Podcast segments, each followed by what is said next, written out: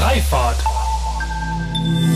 Wenn man Mobilitätswende mal jetzt nicht nur inkrementell denkt, wie kriegen wir so ein paar Prozentpunkte mehr oder weniger Modalsplit, sondern groß, ist das eine riesen Nutzergruppe. Leute, die aus Angststörungen, aus ästhetischen Gründen, aus, und ich rede jetzt mal nicht über Abdeckung und Taktung und, und Rollmaterial, sondern einfach ganz konkret aus subjektivem Empfinden heraus nicht ÖV fahren.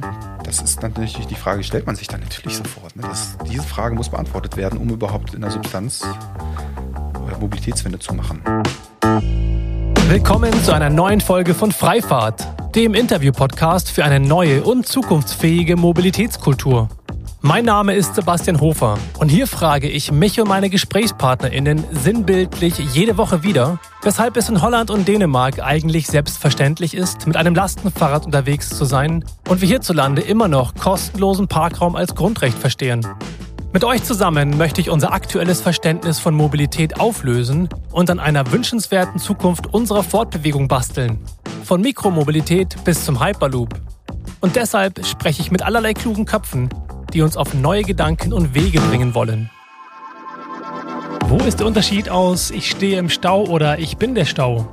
Wie funktioniert ein AB-Test für Walkability? Wie viel Planerzynismus steckt eigentlich in schmalen Radwegen mit Wurzeln? Hätten wir längst die 15-Minuten-Stadt, wenn Kinder unsere Städte gestalten würden? Wie viele Wahlmöglichkeiten sind noch nutzerfreundlich? Wer hat den Begriff Reichweitenangst erfunden? Und ab wann ist ein Milchshake ein Mobilitätsprodukt? In dieser Folge von Freifahrt geht es, wie ihr merkt, um die Lust am Fragen stellen.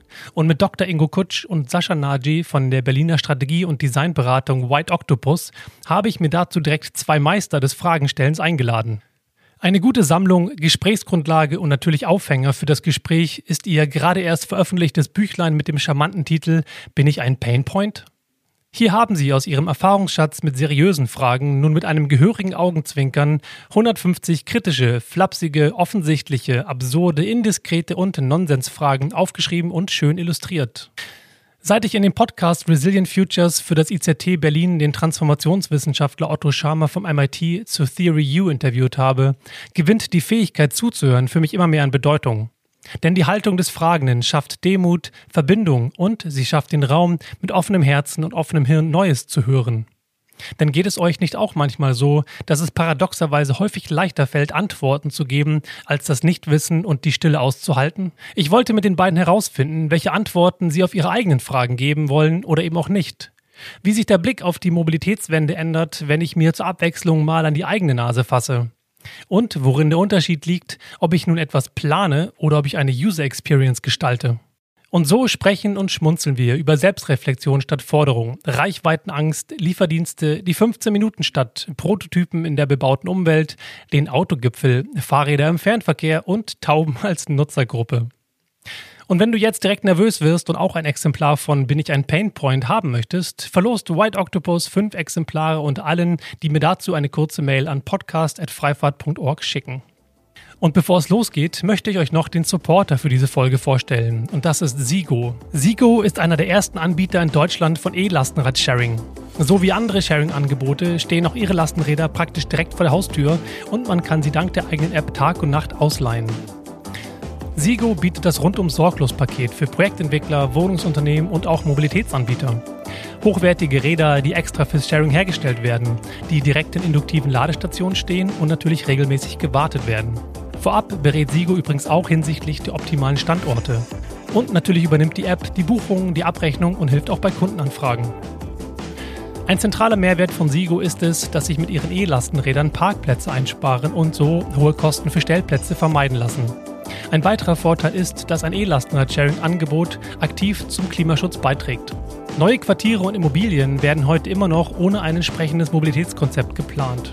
Daher empfehle ich, frühzeitig bei der Planung den Einsatz von E-Lastenrad-Sharing mitzudenken. Wie zum Beispiel die Bauverein AG in Darmstadt, welche dieses E-Lastenrad-Sharing in ihrem Pilotprojekt Lincoln-Quartier integriert haben und aufgrund der hohen Nachfrage sogar gerade die nächsten 20 Räder bestellt haben. Weitere Informationen dazu und natürlich auch, wie man Partner werden kann, finden sich auf ihrer Website unter sigo.green. Und jetzt lade ich euch alle ein in die digitale Sesamstraße, in der natürlich Tempo 30 herrscht und wünsche viel Spaß mit ganz viel Fragen und natürlich mit dem Gespräch mit Dr. Ingo Kutsch und Sascha Naji von White Octopus. Viel Spaß! Ihr habt ein kleines Büchlein veröffentlicht mit dem neckischen Titel Bin ich ein Painpoint? Lass uns doch mal direkt mit der Frage starten, was es mit diesem Buch und ja, natürlich auch mit dem Titel auf sich hat. Ja, das ist die Idee gewesen. Wie nennt man so ein Buch, nachdem es dann fertig ist? Und, und äh, da kamen so ein paar äh, Gedanken dazu. Und das irgendwie Zentrale ist, äh, das ist natürlich eine, also Painpoint ist so eine wichtige Designvokabel. Ne? Und wenn wir so arbeiten, geht es halt viel darum, so, was funktioniert, was funktioniert nicht. Und da geht es ja meistens um Sachen, Dingen, Prozesse, Knöpfe. Äh, aber dann, wenn wir in uns gehen, sind es dann häufig wir selbst, die bei dem Thema Mobilitätswende irgendwie Painpoint sein können, Painpoint sind, Painpoint waren und, und natürlich ist das ein, also auch ein, ein witziger Aufhänger. Ne? Okay, es geht also darum, wenn ich das richtig verstehe, den Menschen, den Nutzer, die Nutzerin in den Mittelpunkt zu stellen? Ich, ich glaube, das kam wirklich im Entstehungsprozess, dass wir einfach gemerkt haben, ähm, auch das Kapitel, was wir dann haben mit äh, Mensch, Gesellschaft, Verantwortung, dass eigentlich ganz viele Themen ähm, auf das eigene Verhalten zurückzuführen sind. Ne? Und jetzt auch im Sinne der Tonalität wollten wir dann eher ähm, aus der Ich-Perspektive das halt auch darstellen, weil das irgendwie ist nicht so direkt, ist nicht so von ähm, oben herab ne? und so. Und irgendwie war dann, kam das dann, ne? also die Frage einfach. Und wir haben einfach gemerkt, dass das ist ein Titel, der, der, der, der funktioniert an der Stelle, ne? weil er das auch ganz gut, glaube ich, auf den Punkt bringt, was, glaube ich, ganz viel ähm, zugrunde liegt. Ja, witzigerweise, das Buch ist ja ursprünglich gedacht gewesen, gar nicht als Veröffentlichung und breit, sondern ähm, das ist, also eigentlich waren wir auf der Suche nach einer Weihnachtskarte. Wir wollten eine Weihnachts... Auf jeden Fall eine sehr umfangreiche Weihnachtskarte. Wir wollten eine Weihnachtskarte gestalten. Ein Weihnachtsgruß. Und wir sind nochmal umgezogen und haben die Website neu gemacht. Und dann dachten wir, ach, so ist nett, so eine Weihnachtskarte, da schreiben wir das dann drauf. Und da wollten wir Fragen machen und dann haben wir gemerkt, hm, oh, es sind aber schon ganz schön viele Fragen zur Mobilitätswende. Und dann war die... Äh, hatten wir so einen Zwischenstand, das waren so 52 Fragen fürs neue Jahr und dann hatten wir 52 Fragen und dann konnten wir nicht aussortieren. Und irgendwann war die Liste so lang und ein äh, Kunde hatte ein Projekt nochmal verschoben und haben gesagt, komm, jetzt machen wir da ein Buch draus. Und das Witzige daran ist ja, wir haben dieses Buch hauptsächlich an Kunden, Partner, Freunde geschickt. Und das ist natürlich die Frage, bin ich an Painpoint nochmal, hat nochmal eine andere Dimension, wenn man das all seinen Kunden schickt. Ja, jetzt ja. haben wir natürlich nicht, jetzt haben wir ja nicht eine Million Kunden oder so. Aber äh, wenn ein Kunde vom Dienstleister ein Buch kriegt mit der Frage, mich an Painpoint, ist das, äh, hat es natürlich auch einen gewissen Witz. In, der, in dem Intro sprecht ihr davon, von der Lust zu fragen. Das äh, hat mir gut gefallen, denn häufig ist es ja so, dass wir eher Antworten geben, äh, in unserer Art und Weise über die Mobilität und auch die Zukunft der Mobilität zu diskutieren. Und ihr, ihr habt, macht jetzt sehr explizit ein Buch, bei dem es um Fragen geht. Ähm, warum oder woher kommt die Lust zu fragen und warum ist die relevant?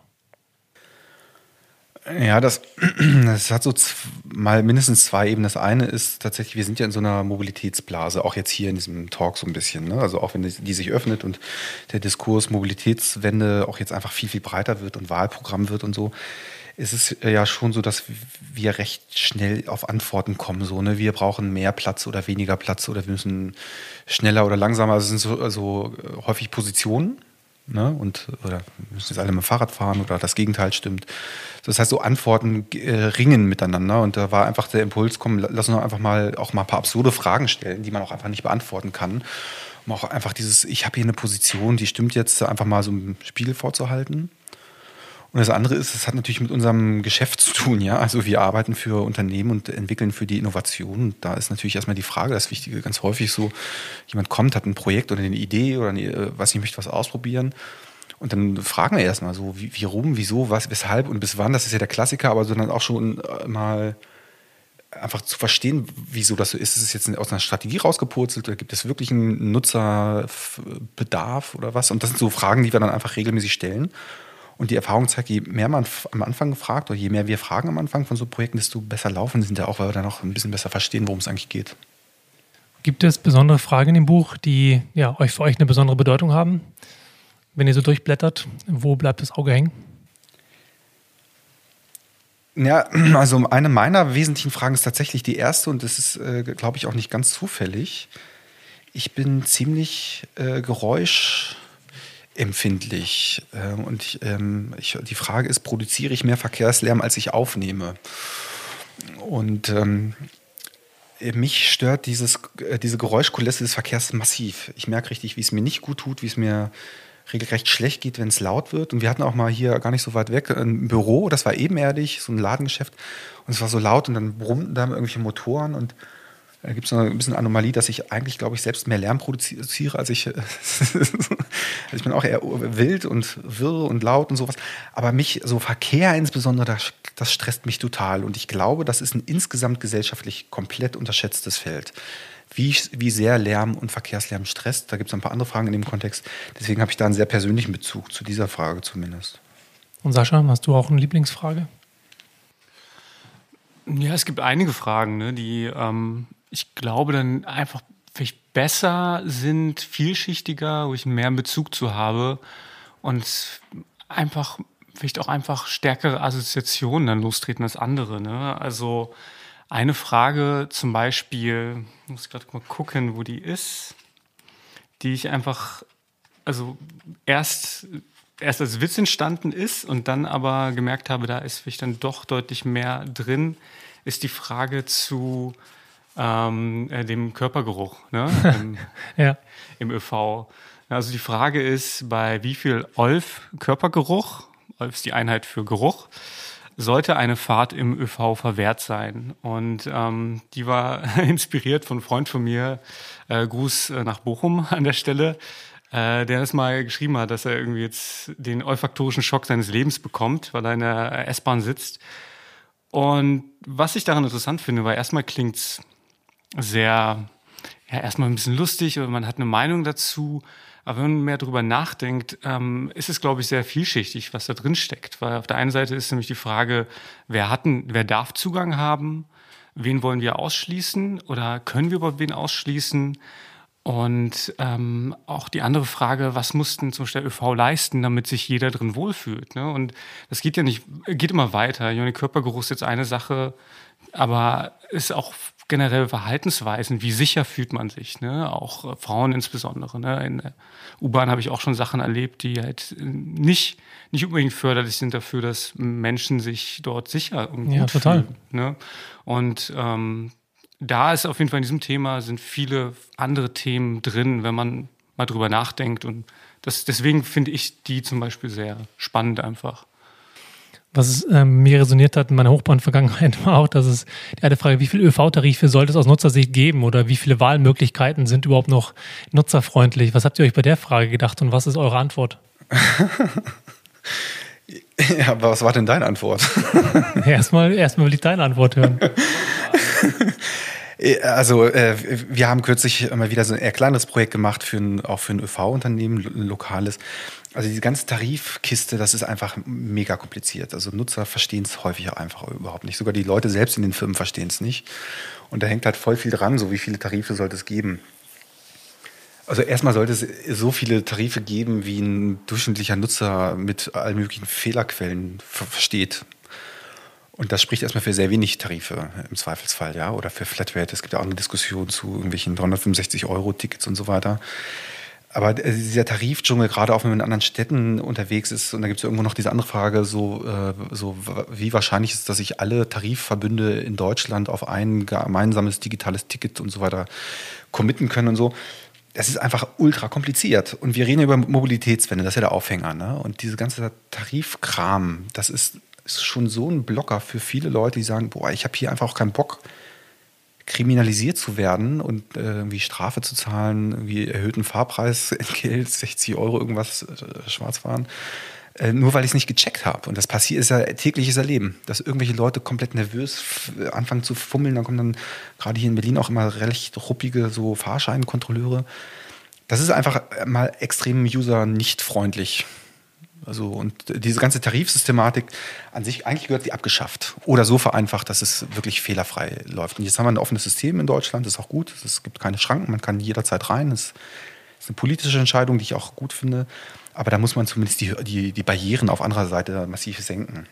Zumal ja der Vergleich ist ja irgendeine andere Form von Mobilität, sei es ein Taxi oder sei es ÖPNV, äh, sei es ein Auto, sei es irgendwie Bikesharing, Carsharing oder so, wo ja in der Regel sehr, sehr klar und transparent kommuniziert wird, was diese Fahrt jetzt kosten wird. Und das ist ja auch der Unterschied zum Beispiel von den ganzen Ride-Hailing-Angeboten versus eben Taxi und ja auch ein Kritikpunkt bei dem PBFG gewesen, dass auf der einen Seite man eben jetzt im Vornherein weiß, bei den Hailing-Angeboten und bei den Taxi-Angeboten nicht so richtig, wegen des Taxameters und so weiter. Und diese, merkt das, finde ich, schon an dieser kleinen Unterscheidung, wie relevant es ist, dass ich als Nutzer, Nutzerin gerne wissen möchte, was kostet mich denn diese Fahrt jetzt? Und ähm, idealfall sollte es eben sehr, sehr einfach sein oder vielleicht irgendwie zwei, drei Aus Auswahlmöglichkeiten auf Basis eben von notwendigen Par äh, Parametern wie vielleicht Distanz, Tageskarte und so weiter oder Gruppenkarte. Aber ja, äh, meine Beobachtung ist auch, dass es sehr, sehr kompliziert ist und mich auch in jeder Stadt wieder, in der ich bin, obwohl ich mich vermeintlich damit auskenne, dazu führt, dass ich mir denke, pff, ganz ehrlich, fahre jetzt auch lieber irgendwie, nehme jetzt irgendeine Sharing-App, die ich habe. Ja, du hast ja gar keinen Bock, dich damit zu beschäftigen. Warum sollte mich das interessieren, wie ich in München ein Ticket ziehen muss? Das ist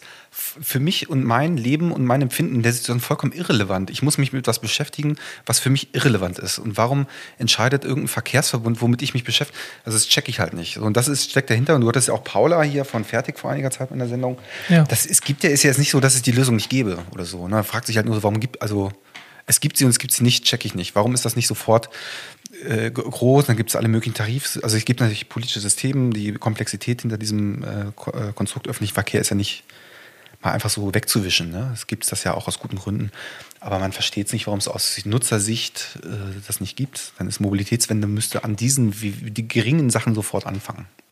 Eine andere Frage, die so ganz gut zu passt, ist, ähm, hat eine Person, die aus Angst nicht Bahn fährt, Anrecht auf einen Shuttle-Service? wir eine Antwort?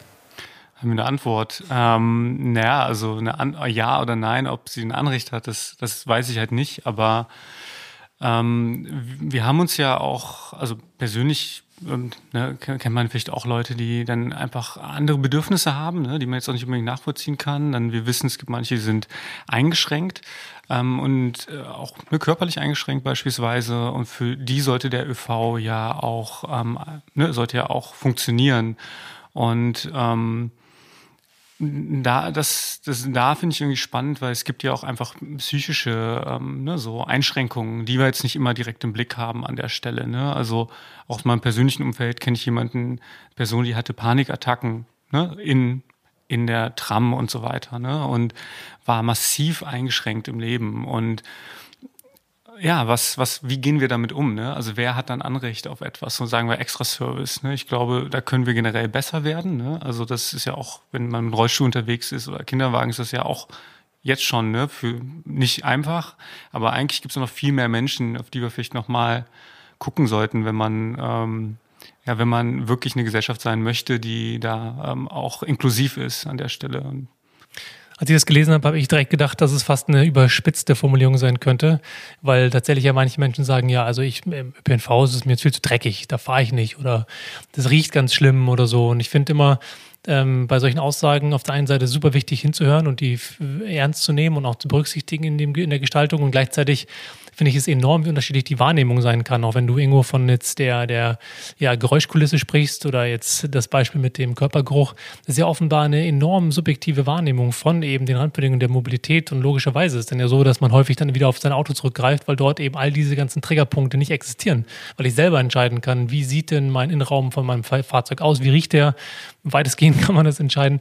Und das finde ich tatsächlich irgendwie spannend und habe gedacht, dass das euer so der Gedanke war, das zu überspitzen, zu sagen, okay, ab wann reden wir über Anrechte? Ja, ja, also wir hatten ja ein, äh, wir haben letztes Jahr ein anderes Buch veröffentlicht. Äh, da ging es mehr so um so einen biografischen Ansatz äh, von extremen Nutzern in Mobilität und da haben wir unter anderem mit einer Probandin gesprochen, die Angststörung hatte. Und da haben wir ein bisschen recherchiert und ich habe die Zahlen nicht mehr präsent, aber ähm, es gibt dann doch recht viele Leute, die ÖV auch deswegen nicht fahren, weil sie Platzangst haben oder mit vielen Leuten im Raum, äh, alle möglichen Formen. Und das ist natürlich schon die Frage. Und die, jetzt die Probandin in dem letzten Buch, die ist dann Auto gefahren, obwohl sie Autofahren auch äh, ätzend fand. Das war einfach die schlechtere also die Wahl zwischen Pest und Cholera. Und das war beides nicht gut für sie. Und da ist deswegen so eine Frage schon relevant.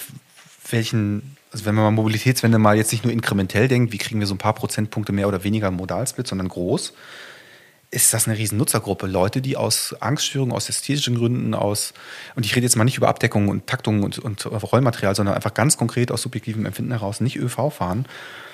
Ähm, und das ist dann natürlich die Frage, stellt man sich dann natürlich sofort. Ne? Das, diese Frage muss beantwortet werden, um überhaupt in der Substanz äh, Mobilitätswende zu machen. Ähm, wie wäre es, wenn wir einfach, wir haben ja jeder das Buch vor uns, das könnt ihr zwar alle nicht ähm, sehen, dass wir das, wie wir das hier gerade machen, aber wir haben jeder das Buch vor uns liegen. Und ähm, lass doch mal einfach durchgehen und einfach mal aufblättern und gucken, welche, welche Frage so aufploppt. Ingo, magst du mal anfangen? Ich, äh, ich, ich mache mal so mit verschlossenen Augen. Ah, die geht nicht. Ich muss nochmal neu machen. da geht's schon los. Es gibt also auch eine, eine Hierarchie innerhalb der Fragen. Ja, also ich habe hier eine Frage können wir jetzt schon sagen, dass wir das Buch online stellen, dass man das dann auch lesen kann? Jetzt hast du es ja schon gesagt. Ach ja, stimmt. Okay, ja. jetzt haben wir es gesagt. Also wir stellen das Buch auch dann online. Also weil die Nachfrage auch total groß war. Ne? ist ja total so, dafür, dass es eigentlich eine Weihnachtskarte war, haben wir dann doch recht viele Dinge nochmal, äh, Bücher verschickt. Also wir, wir werden es auch online haben. Ich weiß gar nicht, ob die Seitenzahlen drauf sind, aber hier gibt es eine Seite auf äh, Seite 38. Welches Verkehrswendewort gehört in jede Sprache übersetzt? Und ich finde auch äh, äh, Verkehrswendewort schon schön.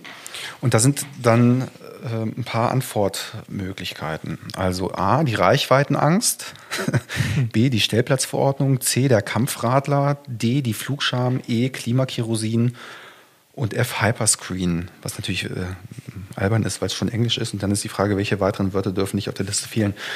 Und die Frage dahinter war ein bisschen so dieses, wir, wir werfen uns hier Wörter und wir schaffen Begriffe, von denen wir denken, boah, helfen die was sagen die, also lügen diese Begriffe an sich schon und wenn man mal dieses Klimakerosin irgendwie mal rein, sich reinzieht, wir schreiben ja kaum was über Fliegen hier, weil das äh, für, für uns ziemlich irrelevant ist als also Fortbewegung.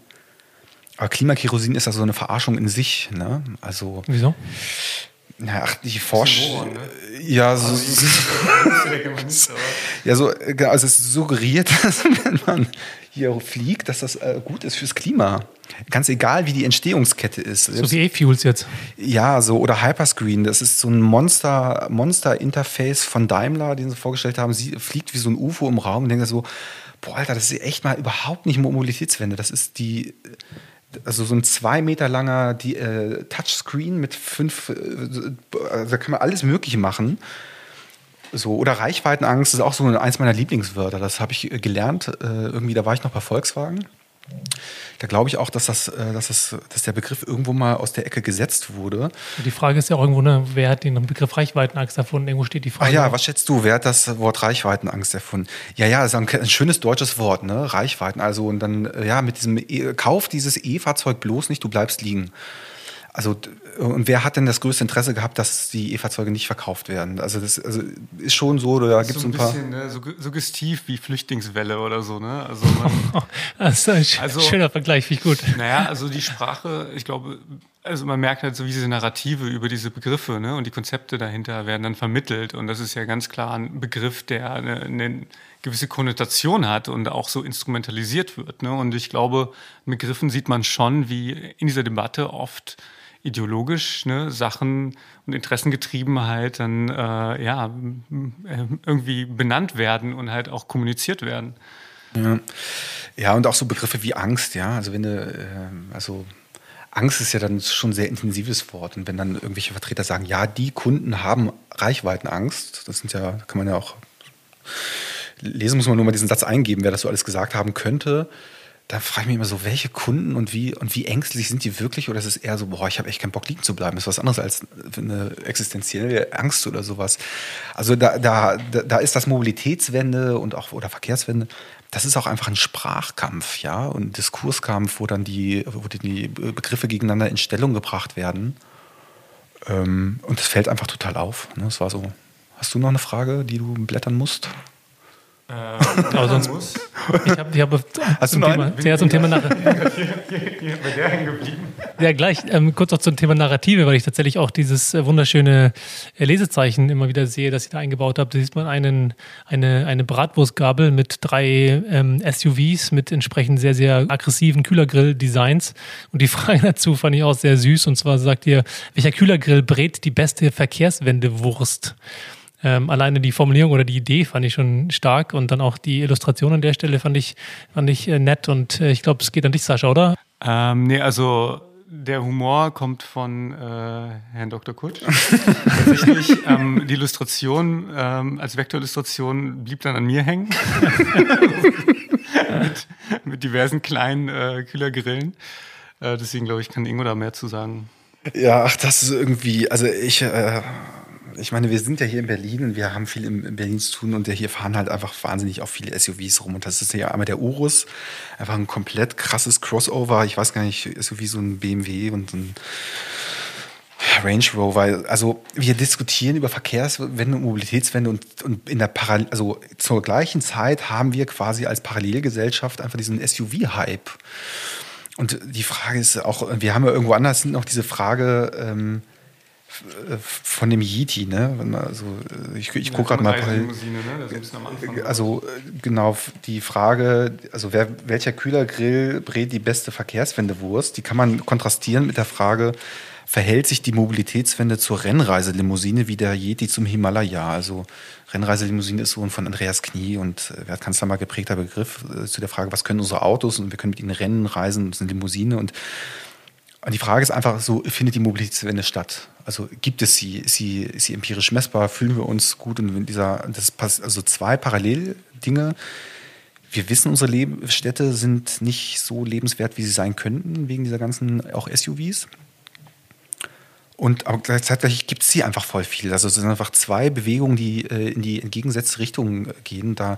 Und diese Kühlergrille sind einfach mega aggressiv. Sind Total. Ultra. Und dann diese LED-Lichter, äh, das ist jetzt nicht so, dass sich da jemand hingesetzt hätte gesagt, oh, ich mache jetzt mal Lotus, äh, Urus, äh, äh, nicht so ein SUV.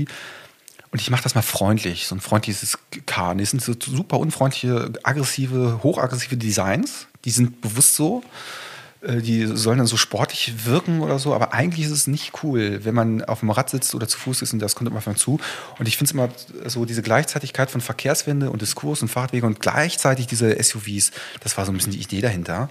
Und ist es nicht so, dass die Verkehrswende gerade gebraten wird von diesen ganzen SUVs? Ja, sie sind perfekt auf den Punkt gebracht. Also ähm, gefällt mir sehr, sehr gut. Ähm, Sascha, du hattest gerade auch noch eine Frage rausgesucht. Ach so, ähm, jetzt gerade, es war auch wieder aktuell, ähm, nämlich die Frage, sind Paketboten per se schlechte Menschen? da sieht man diese Illustration. Auch sehr ne, zeitgemäß. Mit diesem kleinen äh, Teufelchen, so, das gerade ein Paket bringt und das kennt ja jeder.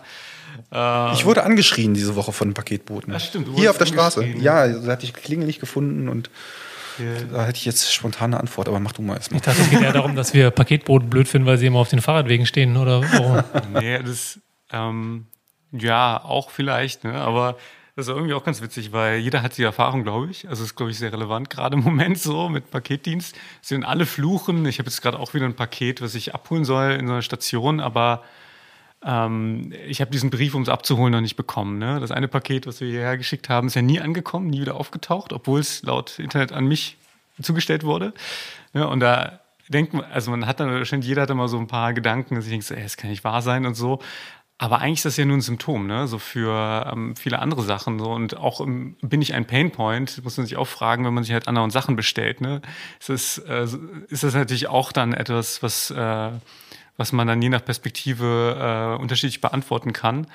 Und ähm, da ist, glaube ich, auch ganz interessant, mal drüber nachzudenken. Ne? Wenn man sich auch teilweise selber ähm, erwischt, über andere Leute zu urteilen, aber dann vielleicht dann doch nicht so reflektiert ist in dem Moment, ne? weil man ja eigene Interessen hat, dann denkt, okay, eigentlich sollte man die vielleicht, sollte das anders aufgebaut sein, man sollte die mal anders bezahlen, vielleicht sollte ich mir nicht alles dreimal schicken lassen. So. Also gibt es, glaube ich, auch viele Sachen, einfach mal ähm, Anknüpfungspunkte, glaube ich, um drüber nachzudenken. Ja, wir stressen ja auch einfach voll viele Berufsgruppen gerade, ne? Also jetzt in der Corona-Zeit ist es immer besonders. Und jetzt mal, äh, so Paketboten sind ja quasi die, das bis das Paket dann kommt, das ist ja der letzte Schritt in der gesamten Reise von ich klicke hier irgendwas mal schnell One-Click bei irgendeinem Click-Shop oder so. Und die kriegen halt alles ab. Ne? Den Druck von denen, die sich ärgern, dass das Paket wieder nur beim Nachbarn gelandet ist.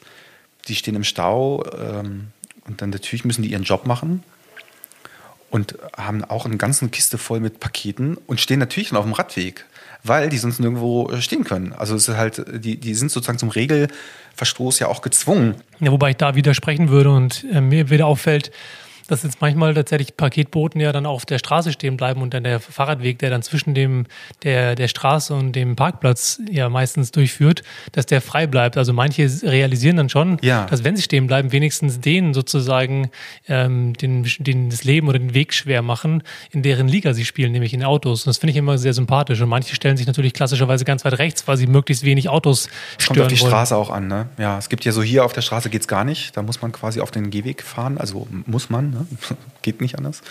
Äh, nee, aber stimmt. Ne? Aber die meisten Straßen sind ja eben nicht so ausgelegt, dass man äh, komplett den Weg den Radweg frei machen kann. Also eigentlich sind die, die Leidtragenden eines Systems, das nicht darauf ausgelegt ist, dass die äh, eigentlich auch humane Arbeit machen können. Passend dazu ist eine Frage, ähm, hätten wir längst die 15 Minuten statt, wenn unsere Kinder die Mobilität gestalten würden? Und es erinnert mich so ein bisschen an das, was du gerade gesagt hast, Sascha, im Sinne von, ähm, dass aus dem Gedanken heraus bin ich ein Painpoint. Wie viel Pain verursache ich durch mein Verhalten? Wie viel Pain verursachen vielleicht auch ähm, die NutzerInnen draußen auf der Straße und natürlich dann auch letztendlich so Sachen wie Straßenverkehrsordnung, Planer und so weiter und so fort. Aber aus dieser naiven, kindlichen und vielleicht einfach auch möglichst idealerweise kaum bis gar nicht schädlichen Blick eines Kindes etwas zu bauen, hätte wahrscheinlich ein großes Potenzial, etwas zu schaffen, was ähm, am meisten Zufriedenheit, Lebensqualität, Sicherheit, Spaß mit sich bringen würde. Die Frage fand ich auch schön. Ja, also ich meine, ich habe ja drei Kinder und wir, äh, wir, hatten auch irgendwann mal ein Auto. Und mein Erleben ist, äh, also ich, wir haben nicht so viel User Research mit Kindern gemacht, ne, Interviews, aber typischerweise haben Kinder nicht das Bedürfnis, Auto zu fahren auf dem Rücksitz. Das ist eigentlich immer eine Qual. Also man muss ja so rein, also mit Gewalt rein äh, mit, so tun. Bei dir vielleicht. Fest. Ja, also viele Kinder kotzen ja auch einfach beim Autofahren aus guten Gründen, weil es einfach so irgendwie so nicht, keine sehr natürliche Art der Fortbewegung ist. Also Und gleichzeitig Kinder, finden sie Autos ganz toll, ne? Das ist irgendwie auch eine lustige... Ja, auch wieder so eine komische also Sozialisierung wahrscheinlich, ne? Aber so Kinder haben ja dann doch mehr Lust, in einem Bus oben zu sitzen, im Doppeldecker oder Zug zu fahren und S-Bahn. Und also ich glaube, das Auto ist eher eine Kampfansage, bis man sie dann so, so sozialisiert hat. So und äh, so klar. Und wenn, wenn Kinder, wenn man alle diese 15 Minuten statt realisieren würde und einfach die Kindperspektive annimmt, dann ist automatisch alles nicht mit dem Auto erreichbar. Hm. Ja, die haben, glaube ich, auch einfach eine andere ähm, ja, Perspektive, also im Sinne vielleicht von auch Horizont, ne? Also für uns wird es ja immer normaler, immer weiter zu pendeln, weil wir beruflich flexibel sein wollen, immer das Beste ausnutzen, nochmal, da nochmal einen kleinen Karrieresprung und gleichzeitig aber dann doch noch äh, die Wohnung halten und mit den und den, ne, so verschiedenen Sachen, die wir uns ja vorstellen. Ja, und Kinder ja, bewegen sich halt viel mehr in, im kleineren Bereich. Ne? Das sehe ich jetzt auch so bei meinen Brüdern zum Beispiel, ne? die dann einfach, da versucht man halt eine Kita irgendwie um die Ecke zu haben und dann bewegt man sich in dem Bereich. Und dann ist viel wichtiger ja auch, dass was viele Leute jetzt ja auch kennengelernt haben, wo sie auf einmal im Homeoffice waren, dass dass halt die Gegend, in der man wohnt, halt jetzt nicht äh, nur eine Wohngegend ist, sondern vielleicht auch irgendwo eine Art von Gastronomie angeboten hat, irgendwas Freizeit angeboten, dass man sich halt auch da aufhalten kann. Ne? Und das, ne, das ist, glaube ich, da vielleicht auch eine erfrischende Perspektive mal darauf zu gucken. Ne? So, und da, es gibt auch Leute, die das mit Kindern auch gemacht haben, ne? so partizipative äh, Geschichten und so. Also wie kann eine Stadt aussehen? Ja, Kinder lieben ja auch Kontinuität, ne? Also das, was wir als Erwachsene machen, dieses hier mein Projekt und da muss ich dahin jetten und ich muss irgendwie permanent auf Achse sein, das ist ja eigentlich das, was Kinder mega stresst, ja. Und das ist ja das, was wir erleben. Unsere Städte sind so gestresst von uns Erwachsenen, dass so ein kindlicher Blick über was macht eigentlich Ruhe aus und Zufriedenheit und so, dann ist es dann doch oft ein Kiez, in dem ich irgendwie alles finde und eben nicht permanent gestresst von A nach B hetze und, und Raum zu überwinden und mich und meine Kinder irgendwie auf die Rücksitzbank zu falten.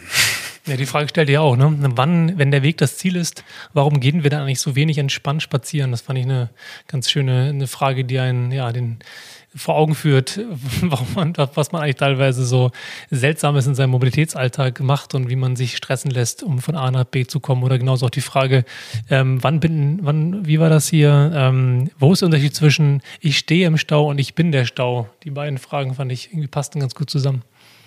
Ja, kommen wir wieder, glaube ich, zurück auf das Thema, was wir am Anfang gemeint hatten, wegen dem Titel. Bin ja ein Painpoint. Es geht ja ganz ja. oft um das eigene Verhalten. Ne? Und da, glaube ich, da kann man auch viel ansetzen. Ne, so ist, man ist immer Teil davon. Ne? Also jeder trägt eine Schuld, aber auch Gestaltungsmöglichkeiten. Ne? So. Und äh, natürlich kann man jetzt nicht, also man kann nicht allen Anforderungen gerecht werden, ne? so die man, ne, so die man hat im Sozialen, aber auch an Nachhaltigkeit oder was auch immer für Werte man ne, vertritt oder in Familie und so.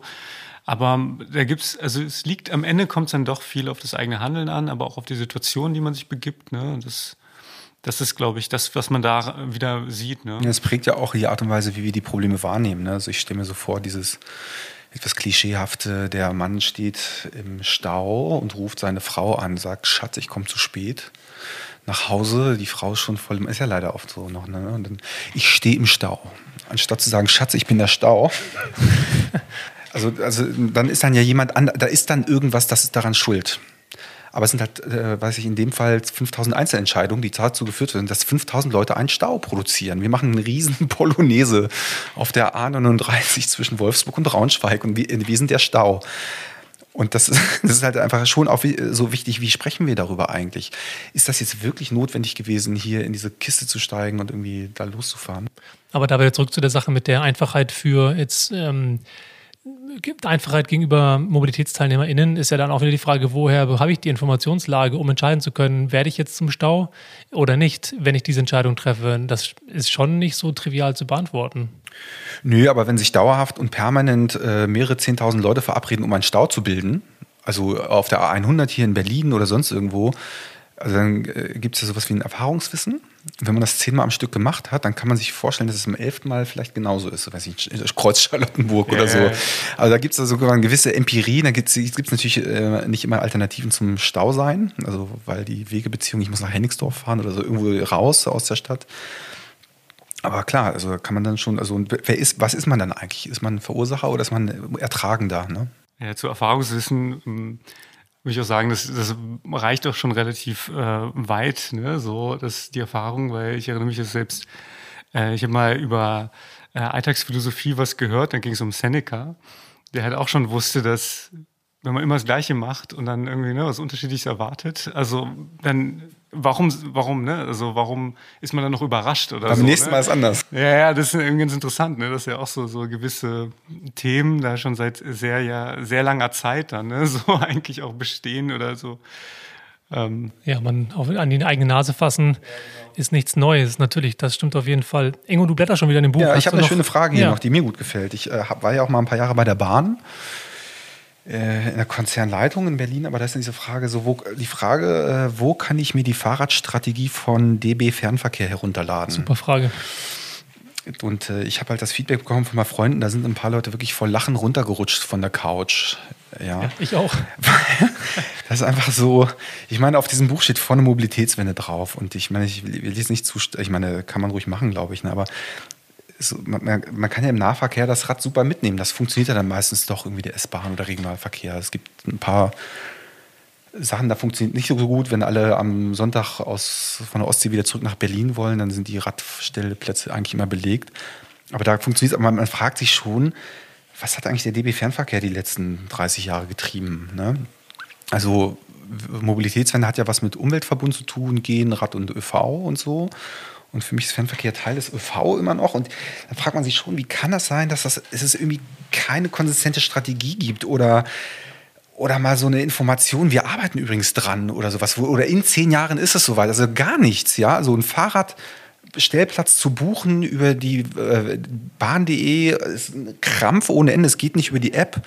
Ja, und ich frage, mobil optimiert die Seite. Nichts. Das ist, das ist ein kompletter. Es ist wirklich schlimm. Das, das ist es geht eigentlich nicht schlechter. Und ich war dann auch neulich mal unterwegs, äh, Rennradfahren, so im letzten Spätsommer, als es dann mal zwischenzeitlich wieder ging. Und dann sind wir mit einem Freund, der tatsächlich auch bei der Bahn arbeitet, sind wir ein Stück Richtung Würzburg gefahren und von dort aus dann Richtung Friedrichshafen ein paar Tage.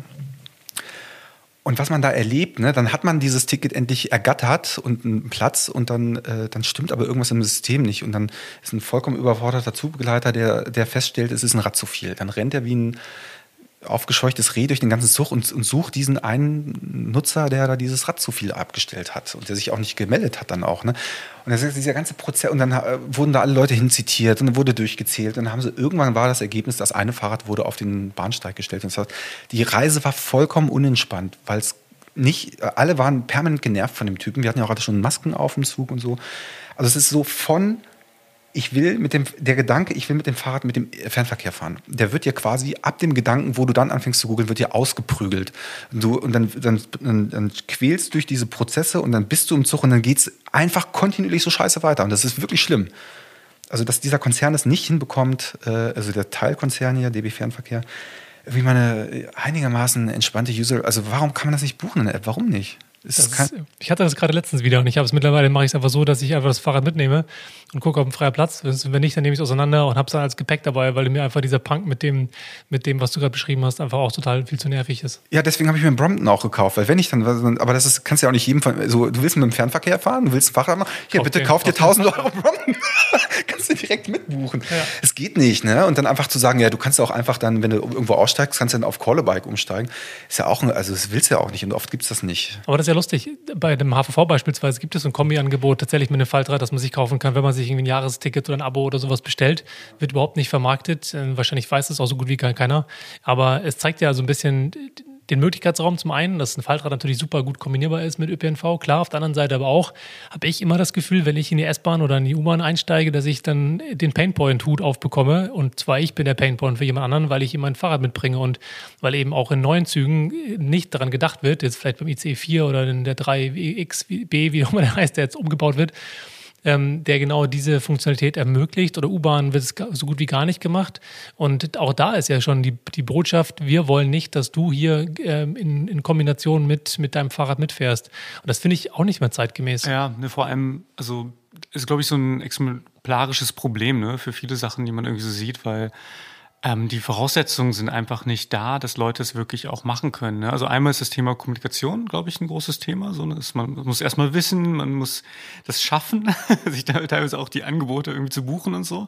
Das andere Thema ist, es ist einfach nicht so gemacht, dass man da einfach einsteigen kann und ähm, um Leute zu überzeugen, da gibt es ja nicht nur diese funktionalen Aspekte, sondern was du gerade angesprochen hast, ist, was man ähm, als so äh, ja, soziale Faktoren irgendwie bezeichnen würde. Ne? Wenn man jetzt irgendwie Verhaltensforschung guckt, irgendwie Social Devi äh, Deviance oder so heißt das, glaube ich, dann da, dass du wie stark äh, erwartest du, dass dein Verhalten aneckt bei anderen Leuten. Ne? Und so Sachen sind ja gang und gäbe, wenn man zum Beispiel ein Fahrrad mitnehmen möchte. Und das, selbst wenn es erlaubt wäre, weiß man, die sozialen Kosten sind relativ hoch. Und ähm, das zieht sich, glaube ich, durch viele Aspekte, ne? sodass es irgendwie schwierig ist für Leute, ähm, das auch, also sich anders zu verhalten, weil einfach die Rahmenbedingungen einfach schlecht sind. Ne? Und das geht auch weiter, auch jetzt, ne, wir beschäftigen uns ja auch mit Quartiersmobilität und so und Neubau von ähm, ja, ne, Gebäuden und was, wie bedingt das Mobilität? Und da sieht man ja auch schon, dass allein wenn man dann wieder irgendwo im Keller parken muss, wenn man überhaupt einen Fahrradkeller hat und dann muss man das plus vielleicht so ein Babybuggy dann irgendwie hochtragen jedes Mal.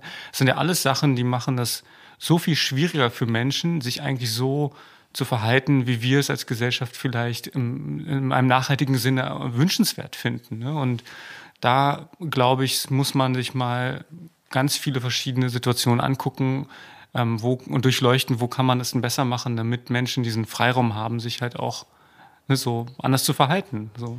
Ihr habt ja auch das Kapitel oder die Kategorie bebaute Umwelt.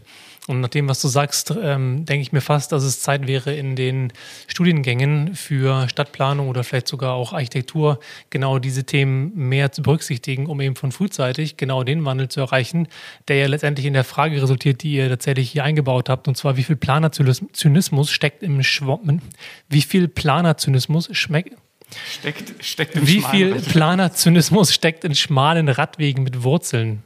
Ja, ja, das ist. Äh, ja, also wir arbeiten tatsächlich jetzt, das ist auch äh, so seit ein paar Jahren immer mehr geworden, äh, über so Quartiersmobilität, Mobilitätskonzepte oder Mobilitätskonzepte für einzelne Gebäude, wenn sie besonders groß sind und irgendwie stadtweite Bedeutung haben und so. Und ähm, warum wir da reingegangen sind und warum wir auch nachgefragt werden in diesem Bereich ist, so, wenn du heute ein Quartier baust und da ziehen dann 10.000 Leute rein, dann ist unsere äh, Erfahrung dann irgendwie so, dass man, dass Planer ganz häufig sagen, ja, 10.000 Leute, da gibt es einen Automatismus, das sind so und so viele Autos, so und so viele Stellplätze, so und so viel Fahrradkrimskrams und so. Und wir als Designer gehen ja eher ran, sagen ja, okay, ganz konkret nochmal, wer zieht da ein und wer kommt hin und was sind das für Nutzergruppen, was haben die für Bedürfnisse? Und das gibt's im, also offensichtlich, war also ich kenne mich nicht so gut mit Planung aus, bin da kein Ingenieur, aber diese Frage wird so häufig gar nicht gestellt, so, ne? Und, oder dann mal runterdekliniert, was heißt denn das konkret, wenn ich ein äh, autoarmes Quartier gestalten möchte? Oder wie, wie gestalte ich einen konkreten Touchpoint, damit die Fahrradfahrer wirklich gut in ihre Fahrradgarage kommen und nicht permanent irgendwelche Feuertüren auf und zuschließen müssen in verschiedene Richtungen. Und dieser Planerzynismus mit schmalen Radwegen, mit Wurzeln, hat auch tatsächlich, also ich fahre ich fahr so einen Radweg in, äh, am Botanischen Garten in Berlin, da muss ich regelmäßig lang. Da gibt es halt eine vierspurige, teilweise sechsspurige Autostraße und, und als Fahrradfahrer muss man über so, also unter den Eichen, Eichenwurzeln, die sich durch den Radweg bohren und da muss man dann so rüber heizen. Und man sieht es auch nachts oft nicht und sich, man, dann legt man, liegt man ganz schnell mal auf dem Boden und dann äh, so, das ist wirklich so 40 Zentimeter und danach nochmal 40 Zentimeter für Fußgänger und auf der anderen Seite die Autos, die da lang brezeln. Ja, großartig finde ich auch, ähm, zum Beispiel Hermannstraße, Neukölln hat man das ja auch. Da fährt man auf der Straße und das ist wirklich keine angenehme Straße zum Fahren. Also wer, wer da schon mal war, der weiß, dass, da will man eigentlich nicht äh, Fahrrad fahren. Und ne, dann fährt man da irgendwie vorbei oder Cottbusser Damm, die da hinführt und ähm, stehen Leute in der zweiten Reihe und dann muss man vorbei. Nebenbei wird man von irgendwie irgendwem nochmal überholt und dann kommt man irgendwann an an der an der Ampel, ne, hat sich komplett abgekämpft, mehrmals den, den, ist dann dem Tod von der Schippe gesprungen und kommt mal an und dann äh, hören halt auch die parkenden Autos auf der rechten Seite auf und man hat ja irgendwie so zwei Meter vor der Ampel und sieht auf einmal ist da ein Fahrradweg eingezeichnet, aber nur für die letzten zwei Meter. Der suggeriert, dass die ganze Zeit dieser Fahrradweg bestanden hätte. Ne? Also das ist auch, glaube ich, ein super Beispiel für Zynismus, wo man sich halt einfach verarscht vorkommt. Ne? Also es ist ja auch mit diesem Radweg, der ist ja ganz offensichtlich nicht gemacht mit dem ähm, Empfinden, dass von den, der Person, die es geplant hat, dass das jetzt ein, dass es ein Weg ist für ein ernstzunehmendes Fortbewegungsmittel. Ne? Also kann ich auch die Frage mal an, an Sebastian geben, wie oft fühlt sich als Fahrradfahrer in Berlin richtig ernst genommen so, ne? Das ja, also total. Ich kenne die Beispiele aus Hamburg natürlich deutlich besser ähm, wo Fahrradwege im Nichts enden oder irgendwo ganz so verschwurbelig irgendwie um irgendwas herumführen und man dann merkt, okay, offensichtlich ist das wichtiger ähm, und ärgere mich da genauso. Ich denke mir immer, okay, ich versuche es wertzuschätzen als positives Signal, dass sie das zumindest gesehen haben, dass da irgendwas zu tun ist und dann da zumindest mal eine rote, rot markierte äh, Spur hinbauen, aber toll ist das nicht. Ich, ich hack mir meine Wege dann doch irgendwie so zusammen, dass ich möglichst sicher und schnell von A nach B komme, aber sinnvoll ist das natürlich nicht. Nee, und jetzt, da steht jetzt auch nicht die Frage, so sind Planer schlechte Menschen oder sowas, ne? aber ist dann schon, also es ist ein Unterschied, ob ich was plane oder ob ich eine User Experience gestalte. Das ist genau, das, das ist der Unterschied. Das ist ein Riesenunterschied. Ja, ne? total. Und, und, ich finde, der, auch der, weiß ich, der deutsche Planungsbegriff hat halt viel mit Planung und Querschnitten und, und hier und, und immer noch sehr Auto geprägt. Genau, und eine User Experience einfach so kriege ich es hin, einen öffentlichen Raum, um den es sich am meisten handelt, so zu gestalten, dass irgendwie alle sicher und flott äh, durch, die, durch die Gänge hier kommen. Ne? Und äh, wir, wir planen uns echt alles Mögliche ab. Und dann als, als Ende sind solche zynistischen äh, Radwege, die natürlich gefährlich sind. Also ein Radweg, den zu benutzen, der, der wirklich gefährlich ist wegen dieser ganzen Wurzeln, den ich jeden Tag fahren muss, das ist halt wirklich Zynis, also Zynismus pur. Was soll das sonst sein? Aber ihr fragt auf der anderen Seite auch, wie funktioniert ein AB-Test für Walkability? Und beispielsweise Copenhagenize aus Kopenhagen eben, die haben ja dieses, ähm, diese Desire Lanes mal getestet, um rauszufinden, wo Menschen denn intuitiv langgehen würden, wenn es nicht einen rechten Winkel gäbe an, an, einem, an einem Weg. Ähm, ihr als Designer, gibt es die Möglichkeit und wenn ja, wo und wie, dass man tatsächlich diese Nutzerzentrierung für gebaute Umwelt äh, mehr ein, einsetzen könnte? Ähm, ja, also ich, ich glaube schon, also man, es ist ja ein, ein grundsätzliches Denken da an der Stelle, ne? Und ähm, ich würde gerne das auf, aufgreifen ne? mit der Planung, diese Differenzierung zwischen Planung und User Experience. Ich finde User Experience ist ein Begriff, der vielleicht für viele dann eher so mit irgendwie sieht, sieht irgendwie schön aus und sind irgendwelche Apps und so zu tun hat, aber es muss es per se nicht, weil im Grunde ist es ganz einfach. Es gibt funktionale Aspekte, auch der Usability-Begriff nach Normen und so teilt sich auf in Utility, Funktionalität und Usability, wie gut kann ich es benutzen. Und ähm, was ich hier ganz, ganz wichtig finde, auch so mit ähm, Immobilien und sowas, ist, dass je nachdem, wie man es macht, wenn man es plant, in dem Sinne, irgendwie geht's, ist es ein ganz großer Unterschied auch an äh, der Funktionalität zu, ich mache etwas, was sicher und breit funktioniert, wo jetzt, wenn wir bei Fahrradwegen sind, ne, das kann man ja auch auf alles andere beziehen, ähm, kann ich sicher fahren, ohne dass ich Angst habe.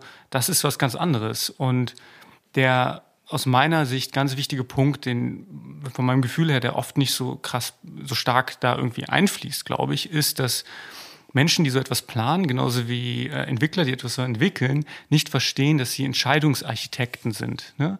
In dem Moment, wo sie die Umgebung schaffen und Pla Stadtplanung und äh, Architektur sind Sachen, die bestehen halt nicht wie eine Software wird mal released und dann kann man es direkt ändern, sondern das sind Sachen, die stellen die Weichen für ne, das für lange Zeit sie beeinflussen, wie Leute sich verhalten, weil die dann das nicht nutzen werden. Sie werden sich dann vielleicht ein Auto kaufen oder was anderes machen. Im Grunde ist ja alles Mögliche. Ne? So, sie werden auf jeden Fall die Entscheidung beeinflussen, ob sie es wollen oder nicht. Und das ist so ein essentieller Punkt, der uns auch langfristig prägt, wie wir uns bewegen und verhalten in der Stadt. Deswegen glaube ich, sollte da viel mehr Augenschein drauf. Und einfach das zu bedenken, ist, ist schon, sagen wir, User-Centered Design, weil du überlegst, wer nutzt es, was sind deren Bedürfnisse und das sind auch psychologische Bedürfnisse, Sicherheitsbedürfnisse, nicht nur das Funktionelle. Ne? Wenn man so welche Sachen bedenkt, ist das der erste Schritt, ohne es jetzt irgendwie so in akademische Begriffe ab. Ja, aber ansonsten halt Prototypen, ne? Das ist ja deine Frage auch. Also ich meine, wir haben jetzt durch diese Corona-Pop-Up-Airlines sind ja eigentlich nichts anderes als Prototypen.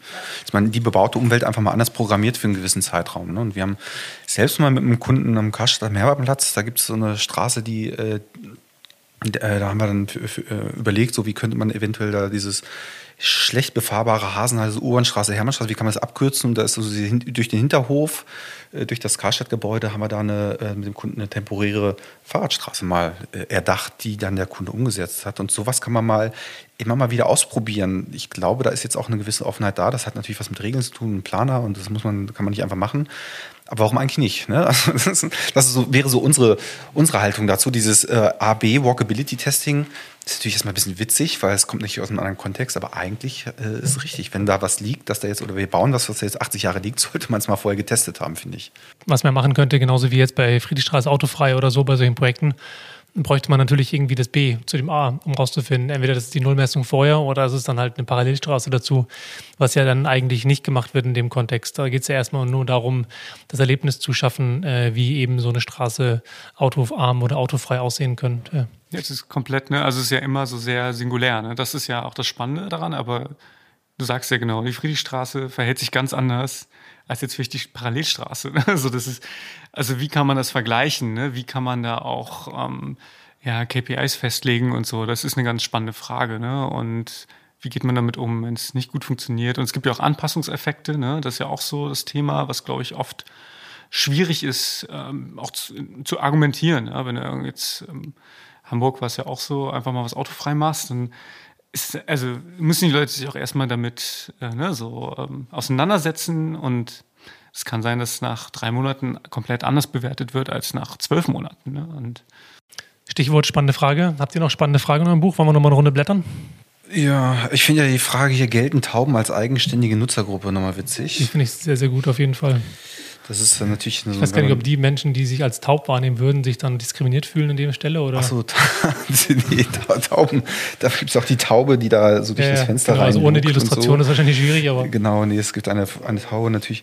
Der ÖV ist natürlich, also ähm, wir, wir sind auch hin und wieder für die Bahnhöfe unterwegs, ne? Also wo ich halt feststelle, dass da eine ganze Menge gemacht wird, ne? sowohl lokal, also Hochbahn, aber auch hier BVG, die schöne neue Linie oder die Station und Service, wo eine ganze Menge an Innovationen ausprobiert wird. Aber diese Tauben, das ist echt ein Thema. Das ist irgendwie auch nicht so cool, wenn man da irgendwo sitzt und dann hat man entweder diese Stacheln, wo die so sich trotzdem reinsetzen, dann äh, diese ganze Scheiße, die dann da rumliegt und so auf einen runterfällt, wenn man schlecht positioniert ist.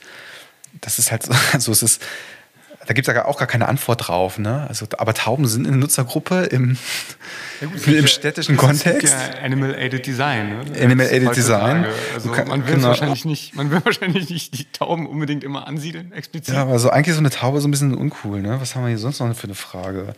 Ah, hier die Fahrgastrechteformulare der Deutschen Bahn. Warum sind noch Papier? Wie smart ist das? Nee, das brauchen wir jetzt, glaube ich, nicht beantworten. nee, aber ich habe jetzt gelesen, es soll jetzt digital irgendwann werden. Ja? 2021, 20. Der Prozess ist wohl angestoßen. Aber ist natürlich auch eine Frechheit, ne? Ja, ich kenne ein Startup, die haben das schon in Frankfurt zumindest da mit dem RMV. Sind die gerade dabei, das zu digitalisieren? Ah, das ist peinlich. Also ist ein Unternehmen, das, was es machen soll, nicht macht, ne? Ja. Okay. Ich finde so das mit dem Milchshake auch noch irgendwie ganz interessant. Naja, die Frage ist, ab wann ist ein Milchshake ein Mobilitätsprodukt? Ähm, wer jetzt. Schöne Grüße an Clayton Christensen. Ja, Clayton Christensen, genau. Wer so Jobs wie dann kennt und das kennt wahrscheinlich die Geschichte dahinter. Ne? Ähm, Erzähl mal ganz kurz in zwei, drei Sätzen. In zwei, drei Sätzen geht es eigentlich darum, äh, ne, Clayton Christensen hat diesen Jobs to be done Framework, äh, das hat er sehr stark geprägt und eigentlich geht es darum, dass man nicht sagt, Menschen wollen genau das Produkt oder ein anderes haben, sondern sie heiern ein Produkt für einen gewissen Job.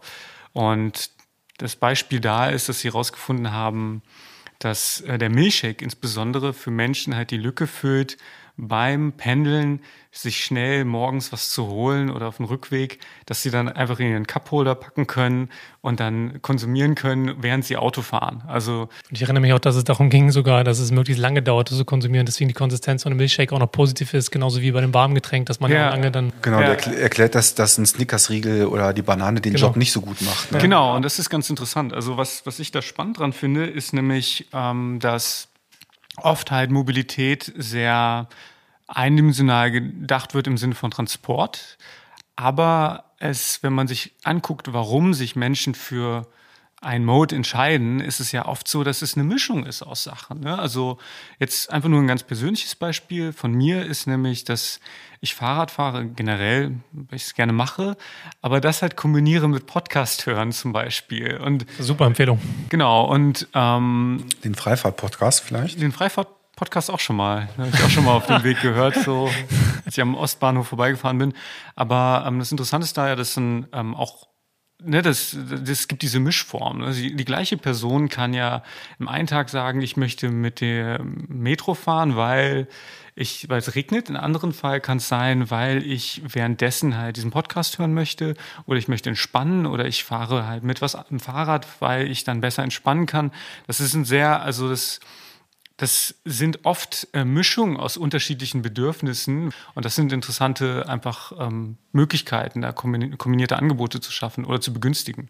Ja, es ist total notwendig. Allerdings auf der anderen Seite natürlich auch super kompliziert, weil was man tut, ist ja äh, auch der Begriff von tatsächlich einem, einem Schüler von äh, Clayton Christensen, Horace Dediu, ein sehr äh, kluger Analyst, der in vielen Bereich Micromobility unterwegs ist, der ja auch von dem Begriff Unbundling the Car spricht. Und genau, wo, wenn du das tust, ist es ja sozusagen, ein Auto kann dir ja genau dieses Bedürfnis erfüllen, dass ich den Podcast höre und gleichzeitig irgendwie entspanne oder vielleicht mit meinem Anzug oder mit meinem Kleid oder mit meiner, mit meiner Garderobe dann zur, zum Theater Theater oder zur Oper oder ins Restaurant fahre, was ein Fahrrad natürlich nicht ermöglicht. Und all das in einem Auto. Und genau das zu lösen, ist ja, glaube ich, die Komplizität. Oder wie erlebt ihr das bei euren Kunden, wenn du, wenn man ankommt und sagt, wir nehmen das Auto jetzt weg und haben jetzt aber irgendwie 20 verschiedene einzelne Puzzlestücke, die wir wieder neu zusammenbauen ähm, müssen? Ja, wir nehmen ja die Autos tatsächlich nicht weg, ne? sondern äh, so, klar, wir sind jetzt persönlich auch Radfahrer und so und wir sind, wir sind hier in Berlin und nutzen viel ÖV, aber ähm, ich habe hier so eine andere Frage, die passt da vielleicht. Ne? So eine meiner Lieblingsfragen ist, glaube ich, was ich über die Verkehrswende sage. Ne? Das ist wieder so ein bisschen Diskurs und äh, wir haben auch häufig Kunden, mit denen wir über Verkehrswende sprechen. Ja, und das muss man so machen. Und dann fragt man den Kunden, bist du denn selbst schon Teil deiner Verkehrswende? Und dann, ah, nee, zwei Dienstwagen. zwei Dienstwagen. So, je, also je nach Firma kannst du auch mehr als zwei Dienstwagen haben. Also es, also unter zwei Dienstwagen arbeiten wir gar nicht für. Ne? Das finde ich gut. Schön. Das ist auch mein persönliches neues so, Ziel. Und, so, ja, genau. nee, aber die, also das glaube ich daran und also jetzt haben wir ein bisschen, so glaube ich, was ich über die Verkehrswende sage, glaube ich wirklich, was ich hier postuliere. Und ist mein eigenes Verhalten als Experte oder als irgendwie, bin ich, bin ich schon Teilnehmer, bin ich eigentlich nicht Teilnehmer? Oder sage ich was über die Verkehrswende, von dem ich weiß, glaube ich eigentlich nicht dran. Das ist so ein bisschen auch der Diskurs und die Frage, die ich ganz spannend finde. Und äh, das ist die Frage, die du jetzt gespro gesprochen hast, angesprochen hast. So, so, glauben denn die Kunden, wenn wir da sagen, wir nehmen jetzt hier, was ich mal ein bisschen Verkehre raus und wir setzen das Auto, was ich im Bereich der Quartiersmobilität, das eigene Auto durch, äh, durch verschiedene Puzzlestücke. Die, ähm, die Kunden, für die wir arbeiten, die ja meistens nicht die Endnutzer sind, sondern die dann selbst Endnutzer haben, was sie irgendwelche Bewohner oder Nutzer, wenn man denen das wenn wir das gemeinsam gut erklären, ist ja nicht so, dass wir denen sagen, wie es gemacht wird, sondern wir arbeiten das ja mit den Kunden meistens gemeinsam, dann ist es schon so, dass wir glauben, ja, wir glauben daran, dass wir hier eine Nutzungsveränderung hinkriegen. Wenn wir bessere, andere Mobilität haben und wenn du dein eigenes Auto brauchst, gerne. Aber warum teilst du es dir nicht mit einer Familie? Dann hat man dann zumindest ein Auto für zwei Familien. Man muss es nicht immer jetzt gleich auf Sharing machen. Und diese Fragen sind schon, schon relevant. Es hilft immer, wenn die Kunden selbst das schon machen auch und mitmachen. Also Teil der Verkehrswende sind. Hier, Sebastian hat die Zwille aufgeschlagen. Ich habe die Zwille aufgeschlagen, genau. Die, die Zwille ist. Wenn die oberen 0,1 Prozent künftig mit Drohnen über die Stadt fliegen wollen, welche Verpflichtungen ergeben sich daraus für die anderen 99,9 Prozent? Ja, das, das ist, das ist die Frage. Es ist auch tatsächlich eine Frage aus dem Leben, aus unserem Alltagsleben. Also das Thema Drohne und Drohnenfliegen und so, da gibt es ja eine ganze Menge an Aktivitäten und das Thema Drohne im Bereich Stadtplanung, Gebäudeplanung läuft uns immer über den Weg und die Frage ist tatsächlich, welches Problem lösen wir hier eigentlich und schaffen wir nicht wieder neue Probleme. Ne? Und äh, tatsächlich gibt es die, die Bedürfnisse offensichtlich auf Industrieseiten, ob das Startups und sowas, wir machen jetzt eine Drohne und dann kann ich hier äh, über Berlin rüberfliegen und ich fliege von Osten nach Westen, anstatt mich ins Auto zu setzen oder mit der S-Bahn die Radbahn zu nutzen, genau. Genau, und wir haben unter diese Frage, ne, was, welche Verpflichtungen ergeben sich für Leute, wenn, wenn andere, wenn die oberen 0,1 Prozent mit der Drohne fliegen wollen. Und darunter ist eine Zwille. So, und ich äh, finde diesen Diskurs total, es ist ein, das, die, also dieses Drohnenthema nimmt so viel Platz ein, auch, weiß nicht, auf diesen sozialen Medien und äh, da wird ganz viel gemacht. Das ist eine riesige Blendgranate, weil dieses, dieses Drohnenthema schafft voll viele Probleme. Lärm, es ist nochmal ein super Elite-Ding für irgendjemand, der sich über die Köpfe der anderen wegschweben lassen möchte, so Sao Paulo-mäßig mit dem Privathubschrauber. Also mich, mich, nervt diese Diskussion einfach äh, so, äh, müssen wir jetzt wirklich ernsthaft darüber sprechen, ob Drohnen, bemannte Drohnen, also Taxidrohnen in Berlin von Ost nach West fliegen? Sind das Use Cases, mit denen wir uns als Gesellschaft beschäftigen sollten? Oder sollten wir nicht erstmal die Probleme auf der Erde, also äh, im wirklichen Verkehrssektor äh, lösen? Ja, vor allem, also welche Massen an Menschen möchte man da tatsächlich befördern. Das ist ja kein Effekt, ja, das ist ja kein verkehrlichen Effekt. Wird es ja, wird es nicht uns als Gesellschaft voranbringen, sondern nur wenige Leute, ansonsten funktioniert es ja gar nicht. Ne? Also das ist meine Interpretation davon, ist häufig, dass man halt irgendwie auch mit autonomem Fahren, mit Drohnen, das ist, wie du schon gesagt hast, eine Blendgranate ist. Grundsätzlich hat das ja natürlich Potenzial, über Technologien nachzudenken, die Probleme lösen. Aber häufig werden ja diese Begriffe genutzt, um halt ein Thema attraktiv zu machen, um halt irgendwie aufmerksam zu machen und auch abzulenken von den Problemen, die wir haben. Stichwort Fahrradwege mit Wurzeln oder irgendwie äh, Missachtung von Bedürfnissen von Menschen, die vielleicht nicht so häufig auftauchen, weil es halt ja einfacher ist und vielleicht auch mehr Spaß macht macht und toller äh, ist, darüber zu sprechen, ähm, von, von Drohnen oder von, von autonomen Fahren. Ja, also ich meine, vielleicht spricht ja nichts dagegen, wenn man von der Uckermark in die Lausitz mit der Drohne fliegt, ja, und einen großen Bogen um Städte macht. Aber was mich an diesen Diskursen so ein bisschen, das ist auch, bin ich ein Painpoint Mobilitätswende. Ne? Wir reden viel über lebenswerte Städte und die Frage ist für mich, macht eine Drohne die Stadt lebenswerter oder ein autonomes Fahren? Ist es das, also macht es das wirklich Lebensstädte oder, oder gibt es am Ende ein Begehverbot? Ich darf als Fußgänger nicht mehr auf die Straße äh, gehen oder wegen irgendwelcher autonomen Fahrzeuge. Da werden wir, wir führen eigentlich einen Technikdiskurs und das ist die Technik, die eigentlich die Probleme verursacht hat. Die drehen wir noch eine Spur weiter, anstatt zu sagen, nee, wir müssen eigentlich äh, mal wieder aufhören, über Technologie zu sprechen und einmal sagen, so, es gibt so ein paar Technologien, so wie Gehen und äh, die Technologie des Radfahrens und so. Reicht das nicht schon häufig aus? Also, das ist natürlich eine andere Frage, wo und so, aber so diese hochtechnologischen, ich fahre, fliege mit der Drohne über Berlin oder Hamburg oder Köln, hat jetzt. Das ist vielleicht so eine Verlagerung ne, der Flächengerechtigkeit. Ne? So, jetzt werden irgendwann werden vielleicht die Parkplätze äh, verringert und dann gehen sie in den Himmel. Dann kann man nicht mehr irgendwie gemütlich im Park sitzen und in den Himmel gucken, ohne dass man da dann irgendwie. Ja, einer freut sich mega, der da drin sitzt, der ist mega wir sind, stolz vielleicht. Wir sind eigentlich nur neidisch. Und äh, genau, und, die, und der hängt dann da und freut sich mega, dass er da von oben runter gucken kann. Aber für die zweieinhalb Millionen, die da drunter sind, ist es einfach nicht so cool. Uns läuft die Zeit davon. Ach. Und deswegen würde ich vorschlagen. Abschiedsfrage. Abschiedsfrage. Jeder darf sich nur eine Frage aussuchen und dann. Ich fand die mit dir ganz gut mit dem Rad. Go for it. Äh, Ingo, willst du, willst du eine, die Anekdote Go for it. erzählen? Ach so, ja, die, die Frage. Aber ich habe dann trotzdem noch eine andere Frage. Ne? Also es ist jetzt also deine Frage, zwei, die du willst, aber wenn ich sie. Ja, gut, dann. nee, ist nicht. Nee, zwei kriegst du nicht hier. Das ist schon den besseren Stuhl. Okay, ähm, also. okay. Wir haben uns ja richtig zurückgehalten mit Kommentaren, glaube ich, diesmal. Okay, ähm, ab welcher Steigung wird bei einer Fahr Fahrradrampe aus Spaß ernst? Ne? Also ab welcher Steigung wird bei einer Fahrradrampe aus Spaß ernst? Ist die Frage. Da sieht man jemanden, der so das Fahrrad da so quasi mit dem Seil hochzieht, eine Person. Und das ist eigentlich ganz witzig. Jetzt ähm, ist auch wieder eher das Thema User Experience und wirklich die Dimension der ästhetischen Qualität, würde ich sagen.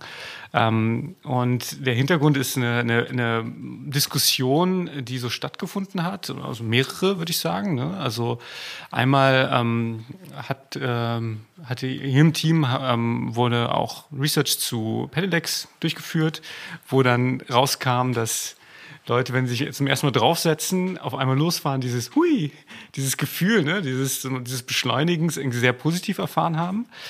Äh, und das andere ist, dass ähm, im Zusammenhang mit was ist eine gute Fahrradjourney in Gebäude, wir auch mit Architekten und Entwicklern einer größeren Gruppe einen Workshop hatten, wo es darum ging, wie sollte die Zuwägung sein und sich auch dieser Faktor, dass was ist die richtige Steigung, ne? So ein Thema war, so, weil es gibt eine Steigung, die ist zu viel, es gibt eine, die ist beschleunigt gerade genug, dass man so ein bisschen das Gefühl hat, dass es aufregend ist, ohne dass es verängstigt. Und ähm, das finde ich an der Stelle irgendwie ganz interessant, weil es kann halt zu viel sein. Da muss man auch gucken, für wen.